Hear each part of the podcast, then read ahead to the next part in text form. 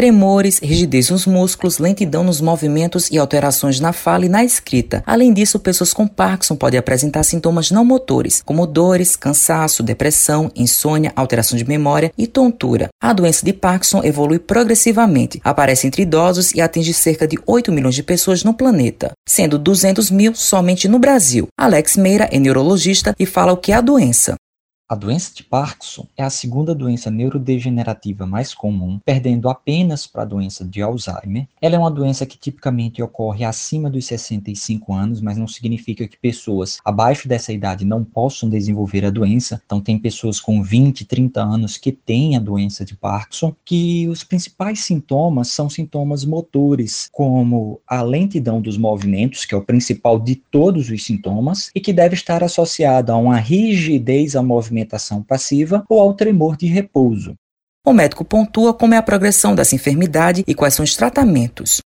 Antes mesmo de começarem os sintomas motores, o paciente já pode apresentar constipação, dificuldade da sensação do cheiro das, das coisas, depressão, ansiedade e algumas alterações do sono, até 20 anos antes dos sintomas motores. Depois começam os sintomas motores de lentidão, de rigidez, do tremor e em seguida vão desenvolvendo vários outros sintomas, a doença hoje em dia ainda é considerada incurável. O tratamento que a gente vai realizar é apenas sintomático. Os medicamentos, eles não são capazes de diminuir ou aumentar a progressão da doença, então a velocidade de degeneração não é alterada. Porém, nós temos tratamentos não medicamentosos. Então tem o tratamento de reabilitação com nutricionista, fisioterapeuta, terapeuta ocupacional, toda a equipe é realizar atividade física e essas reabilitações, elas são capazes capazes de alterar a evolução da doença.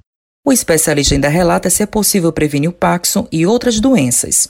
A prevenção de doenças que tipicamente ocorrem nos idosos, como as doenças neurodegenerativas e as doenças cerebrovasculares, como o AVC, é feito com três coisas: alimentação saudável, atividade física e utilizar bem o cérebro. Do mesmo jeito que a gente utiliza o nosso corpo na atividade física, a gente tem que utilizar sempre o nosso cérebro, aprendendo coisas novas, fazendo novas atividades, por exemplo, aprender uma nova língua, então aprender a fazer crochê, ou aprender um novo tipo de atividade física. Isso é muito importante para prevenir que o nosso cérebro entre em doenças neurodegenerativas.